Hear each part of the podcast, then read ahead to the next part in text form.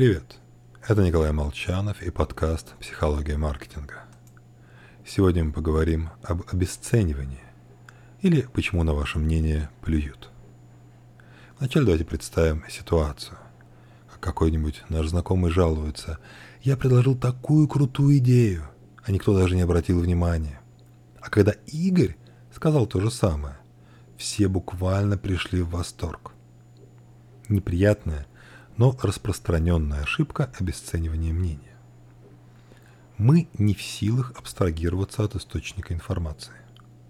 Если ответ на главный вопрос жизни, Вселенной и всего такого произнесет бомжик, приподнявшийся на скамейке, мы даже прислушиваться не станем.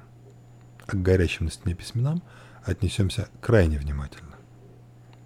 В общем, если на 8 марта пиарщик предложит сводить дам в боулинг, идею будут обсуждать.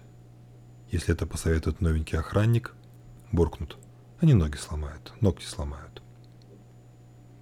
Повлиять на мышление других сложно. Самое эффективное – изменить свой статус, озаботиться ростом до позиции, где к тебе станут прислушиваться. Но в личной жизни сложнее. От обесценивания никуда не деться.